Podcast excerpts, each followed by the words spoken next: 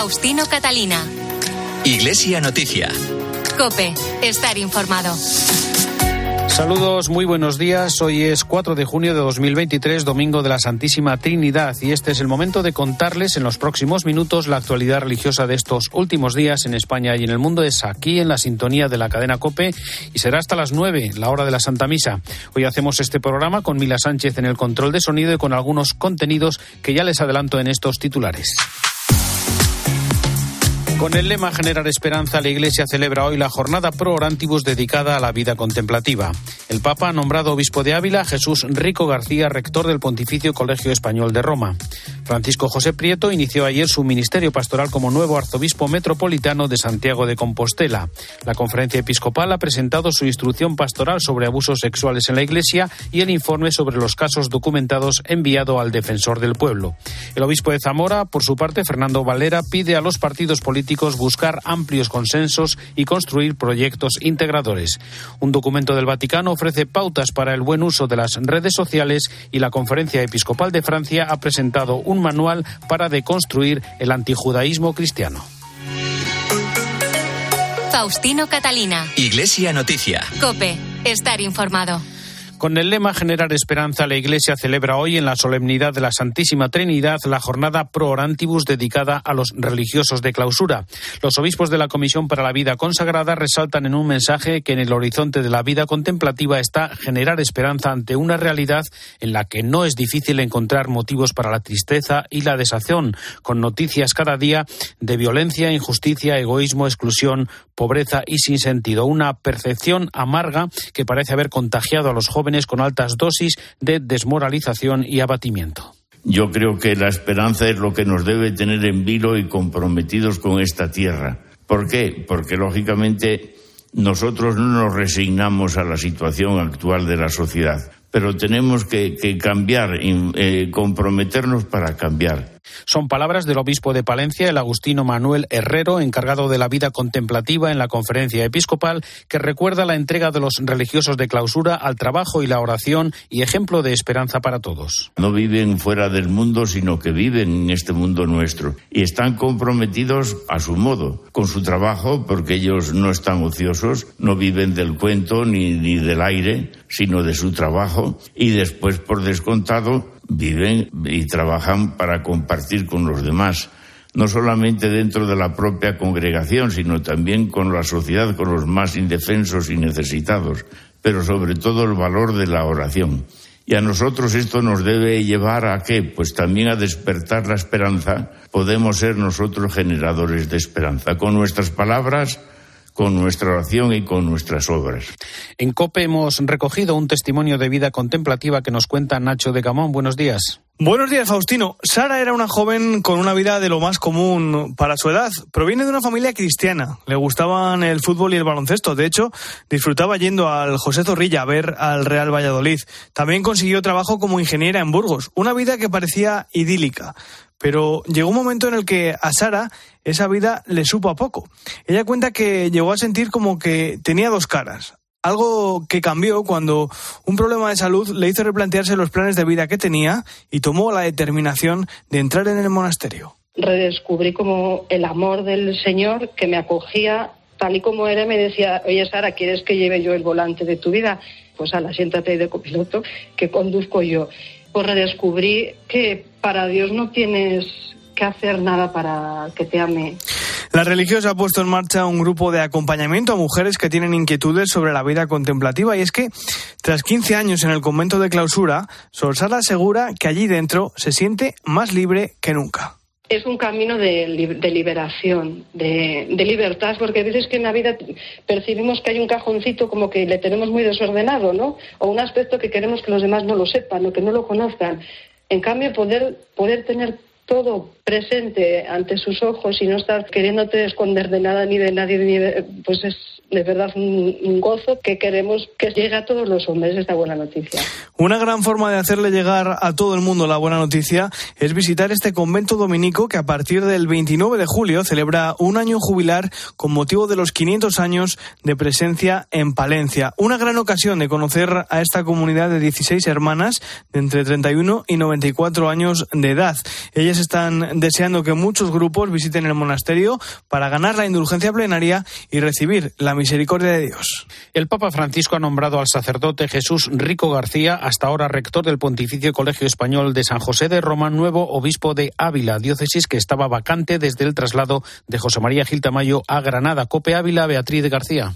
El sacerdote Jesús Rico García será el nuevo obispo de Ávila, un nombramiento que llega siete meses después de que Monseñor José María Gil Tamayo, obispo de Ávila durante cuatro años, asumiera la diócesis de Granada. El nuevo obispo electo, Jesús Rico, es rector del Pontificio Colegio Español de Roma desde el año 2020. Como dato anecdótico, al igual que Santa Teresa de Jesús, patrona de Ávila, nació un 15 de octubre. El que será nuevo obispo de la diócesis de Ávila tiene 68 años y es natural de Montemayor de Pililla, en la provincia de Valladolid. Así recibía la noticia. Cuando hace 20 días el prefecto del dicasterio de obispos me comunicaba que el Papa me había nombrado obispo de Ávila, en medio de la sorpresa y el temblor me vinieron a la memoria las palabras de Santa Teresa. Nada te turbe, nada te espante, solo Dios basta. El futuro prelado asegura que asume su nueva tarea con paz y con serenidad. Os confieso que asumí esta encomienda pastoral con paz y serenidad, pues como decía San Pablo, sé de quién me fiado. Agradezco al Santo Padre que haya puesto en mí su confianza para desempeñar este importante y delicado ministerio. También con humildad destaca Rico García que llega a una diócesis que lleva siglos funcionando y lo prudente es encarrilarse y meterse en el surco ya abierto, aunque después avanza que irá dando su propia impronta. Jesús Rico García será ordenado obispo de Ávila el próximo 15 de julio en la Catedral de San Salvador. Y ayer sábado tuvo lugar en la Catedral de Santiago de Compostela la ceremonia de inicio de su ministerio pastoral como nuevo arzobispo metropolitano de Francisco José Prieto, que ya era obispo auxiliar de la diócesis compostelana desde enero de 2021. Cope Santiago, Patricia Iglesias. En su primera homilía como arzobispo de Santiago, Monseñor Prieto pedía ayuda para caminar con todos, como hermano en la fe y pastor en una iglesia en la que cabe todo el mundo. Con todos quiero caminar, como hermano na fe, como voso pastor. E ayudadme a ser bispo para todos. Nunha iglesia esta que peregrina en Santiago de Compostela, que ten que procurar ser fogar onde todos cabemos, en a que todos nos alegremos e demos grazas por vivir a unidade na diversidade. Recibió el báculo de manos del nuncio papal Monseñor Bernardito Auza, que recordó las cualidades por las que Prieto fue designado por su santidad. Lo ha elegido por las cualidades que ya conocéis, de gran corazón, lleno de la dulce y confortadora alegría de evangelizar, cercano, imagen del buen pastor que da la vida por su rey. El ya arzobispo emérito Monseñor Barrio reconocía también los méritos de Prieto. Cuando Monseñor Francisco llegó como obispo auxiliar a esta iglesia compostelana, venía equipado con la gracia, responsabilidad y autoridad necesarias para predicar el Evangelio, guiar la comunidad de creyentes y dar testimonio público ante los hombres. Se fundían los dos en un abrazo, uno de los momentos de la celebración que la Asamblea acompañó con un caluroso aplauso. La conferencia episcopal ha presentado la instrucción sobre los abusos sexuales de menores y personas vulnerables aprobada en la última asamblea plenaria. Con ella se quiere reforzar el compromiso institucional y normativo de la Iglesia Católica en España para prevenir y afrontar los abusos a menores, así como garantizar el modo de proceder unitario, evitando la proliferación de normas particulares y también reforzando las garantías jurídicas. La instrucción sobre abusos sexuales es el primer texto normativo en el mundo elaborado por una conferencia episcopal en vigor para todas las iglesias del país. Su presentación como instrucción nos va a permitir un trabajo más seguro, más rápido y más homogéneo a todos los organismos eclesiales implicados en la protección de menores. Palabras del secretario general de la Conferencia Episcopal, César García Magán, en la presentación de esta guía de actuación para diócesis e institutos religiosos, pero también para toda la sociedad, que recuerda la obligación de colaborar con la justicia cuando existan pruebas o indicios de un posible delito. Podemos decir que como Iglesia somos un pueblo avergonzado, pero esperanzado. No nos cansaremos de pedir perdón, pero tampoco nos cansaremos de atender a las personas que sufren esta lacra en cualquier lugar. Ni tampoco nos cansaremos de poner los medios para que la Iglesia siga siendo y sea cada vez más un lugar seguro para niños y jóvenes. También recordó que ante todo, antes que los números, están los rostros y las personas que sufren esta lacra en nuestra sociedad y que causan dolor y vergüenza en la Iglesia. Sentimos dolor y vergüenza. Pero este dolor y esta vergüenza solo serán fecundos si sirven para realizar los cambios imprescindibles en nuestra forma de proteger a los menores y apartar de nuestro lado y del lado de ellos a los victimarios. Además de la instrucción, se ha presentado también el informe para dar luz enviado al defensor del pueblo que recoge los protocolos de prevención de abusos y protección de menores en las distintas instituciones eclesiales.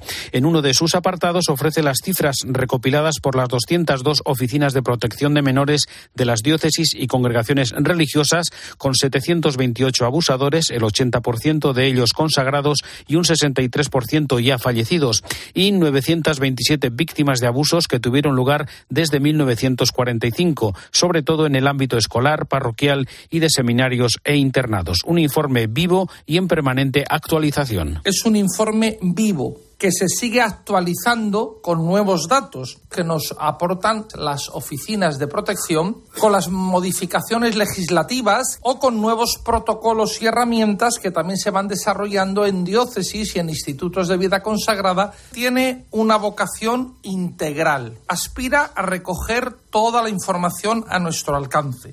También da cuenta este informe del trabajo de formación de las oficinas de protección de menores que durante 2022 llegó a más de 100.000 niños y jóvenes y 50.000 padres, profesores, catequistas y sacerdotes.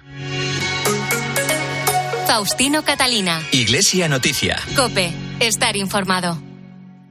UMAS, mutua especialista en seguros para el sector educativo. Ofrecemos una solución integral para los colegios y guarderías. Daños patrimoniales, responsabilidad civil, accidentes de alumnos. Más de 1.400 centros ya confían en nosotros. Visítanos en umas.es. UMAS, más de 40 años de vocación de servicio. Faustino Catalina. Iglesia Noticia. Cope. Estar informado. Comenzamos ahora el repaso a la actualidad internacional en el Vaticano, donde el Papa ha entregado al presidente italiano Sergio Mattarella el Premio Internacional Pablo VI por su servicio y disponibilidad. Mientras tanto, el miércoles en la audiencia general, Francisco pidió intenciones de paz para quienes tienen responsabilidades políticas. Corresponsal de COPE en Roma y el Vaticano, Eva Fernández. Buenos días. Muy buenos días, Faustino. Sí, efectivamente, el Papa, durante sus últimas catequesis, propone ejemplos de grandes figuras de santos que han contribuido a la evangelización gracias a su celo apostólico.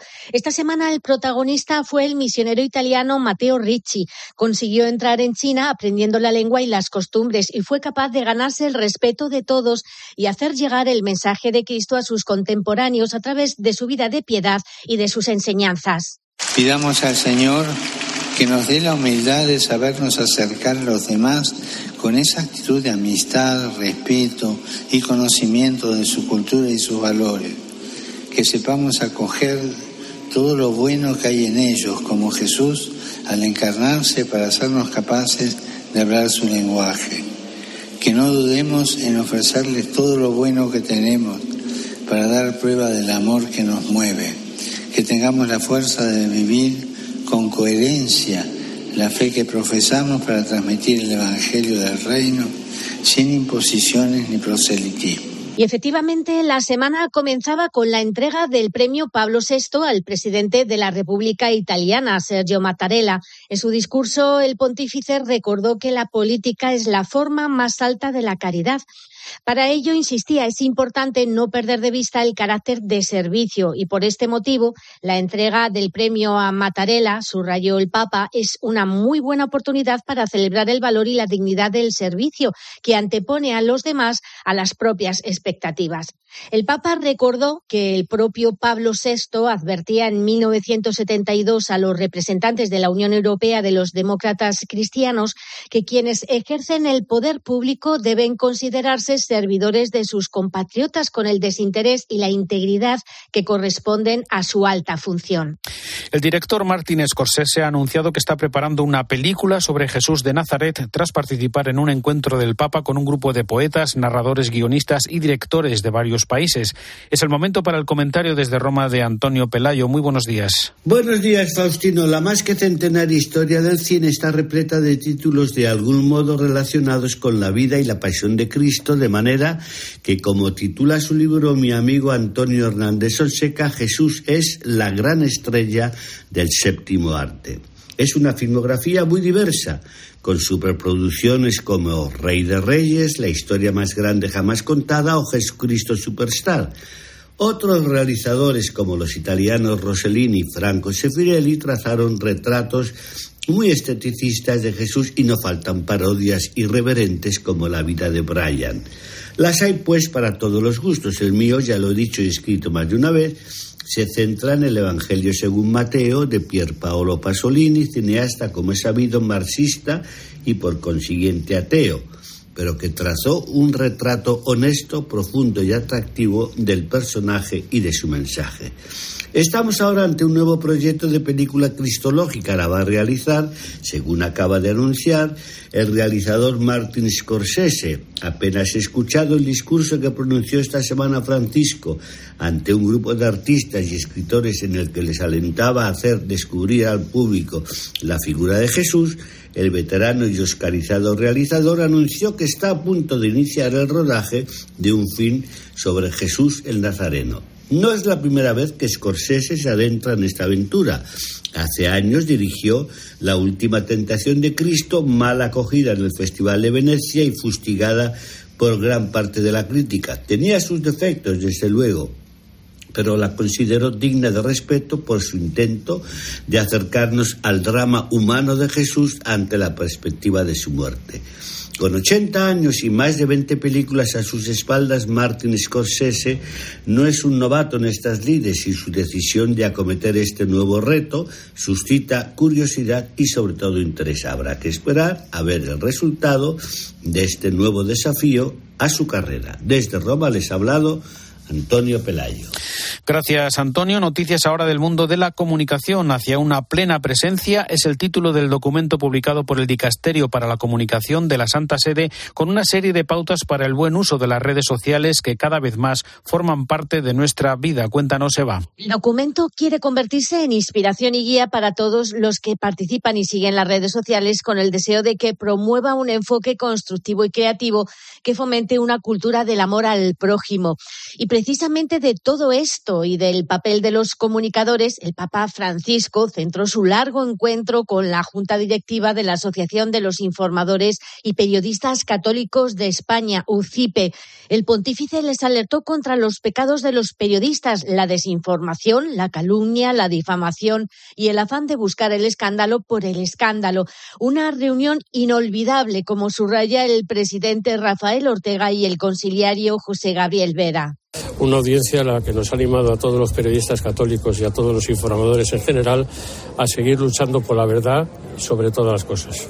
Ha sido un encuentro con un padre, ha sido un encuentro con un pastor que se alegraba con nuestras alegrías, se preocupaba con nuestras preocupaciones y que nos ha animado a seguir adelante, a empujar en el camino de la comunicación, los directivos de la UCIPE informaron al pontífice del avance de los procesos sobre futuros santos periodistas que están en marcha. José María Legorburu es el vicepresidente de la asociación. Hemos tenido oportunidad de hablar de la profesionalidad de los, de los periodistas, pero también de, de, lo que pueden hacer desde el punto de vista espiritual, que pueden ser santos. De hecho, hemos podido comentar con él y él conocía el ejemplo del Beato Lolo, el primer periodista también del Padre Gago, que tanta importancia tuvo en la COPE, y por supuesto de Ángel Herrera Oria, dos siervos de Dios que si Dios quiere llegar a los altares. Francisco insistió en que los periodistas deben arriesgarse, mancharse las suelas de los zapatos, porque el combate te hace crecer. Laura Autón es la secretaria general de la UCIPE. Ha sido un regalo poder escuchar en boca del Papa su magisterio y ha tenido muy presente a los periodistas, pero también a las mujeres periodistas, a la familia. Por cierto, que al despedirse el Papa les entregó un ejemplar del libro Hermanito, en el que cuenta la historia de Ibrahim Balde, quien emprendió un épico viaje a Europa para encontrar a su hermano pequeño. Y dos noticias más que recordamos con Eva. El Papa ha lanzado una iniciativa para ayudar a las nuevas generaciones a valorar el matrimonio en este tiempo de incertidumbre y falta de esperanza. Además, se han presentado en Roma dos libros sobre la presencia y trabajo de la Iglesia española. Si hay algo por lo que se caracteriza el Instituto Español de Historia Eclesiástica de Roma es por el rigor y el nivel de sus publicaciones, fruto del trabajo de los expertos que acuden a la ciudad eterna para desarrollar sus investigaciones. Esta semana se presentaron dos importantes obras de referencia, la monografía Los obispos españoles bajo el régimen del Real Patronato y el diccionario biográfico de los obispos españoles bajo el régimen del Real Patronato, una obra en tres volúmenes imprescindible para quien desee profundizar en esta etapa histórica de la historia de la Iglesia de España. Juan Carlos García Domene es el director de la Biblioteca de Autores Cristianos, responsable de la publicación de las dos obras. La BAC publica libros que se mantienen de pie, es decir, que son investigaciones de alto nivel, de primera mano, y que luego van a ser referencias, porque no estamos haciendo libros de consumo, estamos haciendo pues la conservación del depósito de la fe, y siempre con autores españoles y siempre con instituciones que hablan de España. La presentación estuvo presidida por Francisco César García Magán, secretario de la Conferencia Episcopal Española, y contó con la intervención de los autores, los sacerdotes eh, Francisco Juan Martínez Rojas y Maximiliano Barrio Gozalo. Importante también en la actualidad del Vaticano ha sido la puesta en marcha del Pacto Mundial de la Familia para favorecer la cultura de la familia y de la vida en la sociedad, de modo que surjan propuestas y objetivos útiles para las políticas eh, públicas. Se trata de una iniciativa del Dicasterio para los laicos, la familia y la vida, junto con la Pontificia Academia de las Ciencias Sociales y la colaboración del Centro Internacional de Estudios de la Familia. Con esta propuesta se intenta entablar un diálogo entre la pastoral familiar y los centros de estudio e investigación sobre la familia presentes en las universidades católicas de todo el mundo. Entre sus líneas de acción se plantean, por una parte, activar un proceso de diálogo y de mayor colaboración entre los centros universitarios que se ocupan de temáticas familiares para hacer más fecunda su actividad. Y se proponen también crear una mayor sinergia en cuanto a los contenidos y los objetivos entre las comunidades cristianas y las universidades eh, católicas. Y por último, en tercer lugar, se proponen armonizar y sostener las propuestas ya planteadas para que el servicio a la familia se enriquezca y sea sostenido en sus facetas tanto espiritual como pastoral, cultural, jurídica, política, económica y social. La Conferencia Episcopal de Francia ha presentado un manual titulado De construir el antijudaísmo cristiano en el que responde a los lugares comunes usados durante siglos que alimentaron sentimientos hostiles y humillantes hacia los judíos. París, Asunción Serena. La Conferencia Episcopal Francesa ha publicado este jueves un manual que, bajo el título Desconstruir el antijudaísmo cristiano, quiere recordar que no hay ninguna palabra en las Santas Escrituras que permita justificar la idea de que el pueblo judío, por ejemplo, sería deicida. A lo largo de 20 capítulos, los obispos responden a todos los clichés que han sobrevivido durante siglos y que han alimentado sentimientos hostiles y despreciativos hacia los judíos. Christophe Lesourd, que ha dirigido el trabajo de redacción del libro, subraya que no se trata de instaurar una especie de sospechas de unos contra otros, sino de aportar un instrumento que ayude a cuestionar prejuicios habituales apoyándose en lo que enseña la Iglesia desde hace 60 años y especialmente desde el Concilio Vaticano II. Por su parte, Eric de Beaufort, presidente de la Conferencia Episcopal y autor del prólogo, indica que si bien la lucha contra el antijudaísmo y el antisemitismo debe traducirse en actos solemnes de las autoridades eclesiásticas, también debe ser un tema de reflexión de todos. El vicepresidente de la Conferencia de Rabinos Europeos se ha felicitado de esta publicación y espera que sea traducida en todos los idiomas. Y nos acercamos un domingo más en Iglesia Noticia a la actualidad en Nicaragua, donde crece la represión contra las instituciones de la Iglesia Católica, como nos cuenta el jefe de Internacional en COPE, Manuel Ángel Gómez. El régimen de Daniel Ortega ha dado un paso más en su persecución de la Iglesia Católica en Nicaragua. Ahora ha congelado las cuentas bancarias de tres diócesis, la de Managua y las de Matagalpa y Estelí. Las autoridades nicaragüenses han solicitado al cardenal Leopoldo Brenes que presente documentos con los movimientos de las cuentas de esas diócesis.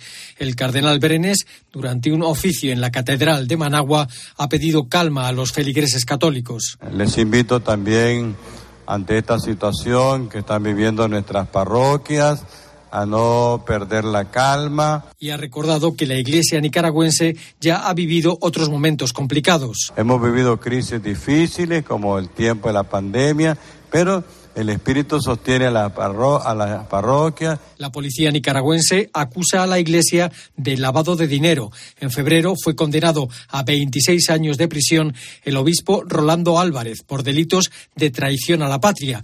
El régimen de Ortega se ha dedicado en el último año a expulsar y meter en la cárcel a religiosos. Recientemente han sido detenidos y están bajo arresto domiciliario tres sacerdotes, también investigados por traición a la patria. Dos ONG de derechos humanos han acusado al régimen nicaragüense de llevar a cabo una persecución sin límites contra la Iglesia Católica. De vuelta a España, el obispo de Zamora, Fernando Valera, ha felicitado a los grupos que han obtenido el apoyo de la ciudadanía en las pasadas elecciones. También ha pedido a los partidos políticos buscar amplios consensos y construir proyectos integradores. Cope Zamora, Ángel García. En clave política, la primera quincena de junio servirá para que aquellos ayuntamientos en los que no haya mayoría absoluta de un partido se negocien los pactos para configurar los equipos de gobierno que dirigirán los consistorios para los próximos cuatro años. En este sentido, el obispo de la diócesis de Zamora, Fernando Valera, una carta esta semana dando la enhorabuena a los ganadores de las elecciones y a la vez pedía responsabilidad y altura de miras en esta fase de negociaciones, dejando claro que los políticos están llamados a servir a los demás, a humanizar la sociedad y a construir un mundo mejor para todos. Deseamos que en estas próximas semanas el diálogo entre los diferentes grupos sea fructífero y construya proyectos integradores, alejados de intereses particulares, ilusionantes y comprometidos con la verdad, la libertad y la justicia. Monseñor Valera también ofrece en esta carta la colaboración estrecha de la Iglesia de Zamora con cuantas instituciones promuevan la dignidad humana. La Fundación Caja de Burgos y el Cabildo de la Catedral han suscrito un nuevo convenio de colaboración para desarrollar durante este año diversos actos culturales, como nos cuenta desde Cope Burgos Sergio Corral. Era una deuda pendiente con los dos invitados que no pudieron acudir en marzo de 2020 por el estallido de la pandemia del COVID-19. El jesuita José Luis Narvaja, sobrino del Papa Francisco, charlará con nuestra compañera, la corresponsal de COPE en el Vaticano, Eva Fernández, en una nueva edición de Diálogos en la Catedral. La capilla de los condestables de la SEO burgalesa será escenario de este encuentro, en el que se quiere poner el foco en la faceta más cercana del sumo pontífice. El moderador de los diálogos y decano de la Facultad de Teología de Burgos es José Luis Cabrea. Durante un tiempo hemos estado ahí con esa espina, diríamos, pendiente de solucionar, pero al retomar esta idea con la Fundación de Caja Burgos, una vez concluidos las actividades del octavo centenario, uno de ellos, que nos pareció muy interesante y que estamos muy contentos desde la Facultad de Teología y desde el Cabildo, eran los diálogos. El jesuita argentino José Luis Narvaja Bergoglio nos contará anécdotas y curiosidades de su tío, el Papa Francisco, al igual que la periodista de COPE, Eva Fernández, que ha compartido numerosos viajes con el Santo Padre. Eva Fernández, que es la corresponsal de la COPE, entre los que se llaman vaticanistas, ¿no? de los que han seguido al Papa Francisco desde prácticamente el inicio, aunque ella empezó un poco más tarde, y ellos dos conocen, diríamos, en cercanía. La idea no es que nos la teología del Papa, sino esa parte más humana, más desconocida, que solo los cercanos, diríamos, los cercanos conocen. La entrada será gratis con invitación y podrá seguirse también en directo este lunes en COPE a través de la web cope.es barra Burgos. Hasta aquí el informativo Iglesia Noticia, programa 1831 en este domingo 4 de junio de 2023. Volveremos dentro de siete días. Un saludo de Faustino Catalina.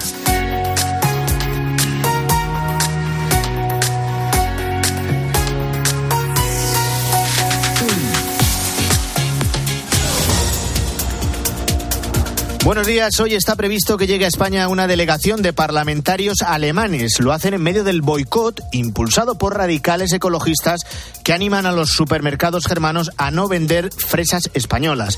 Esta campaña no es casual. Coincide con la recogida de la fresa en Alemania y se mezcla con la postura del gobierno de Sánchez utilizando Doñana como arma electoral y luego alimentando incluso el boicot. Los productores y los agricultores piden reunirse con esta delegación de diputados alemanes para explicarles sus sistemas de eficiencia y ahorro de agua y enseñarles los certificados que garantizan que cumplen la legislación. En Olla, en Pontevedra, se sigue investigando el último caso de violencia contra la mujer. El guardia civil sospechoso de matar a su expareja se ha quitado la vida en un monte próximo al lugar de los hechos. Esto tras más de una hora de negociaciones con las autoridades para que se entregara. La víctima, Vanessa, de 44 años, salía de trabajar del camping de la localidad. Te quedas con la Santa Misa.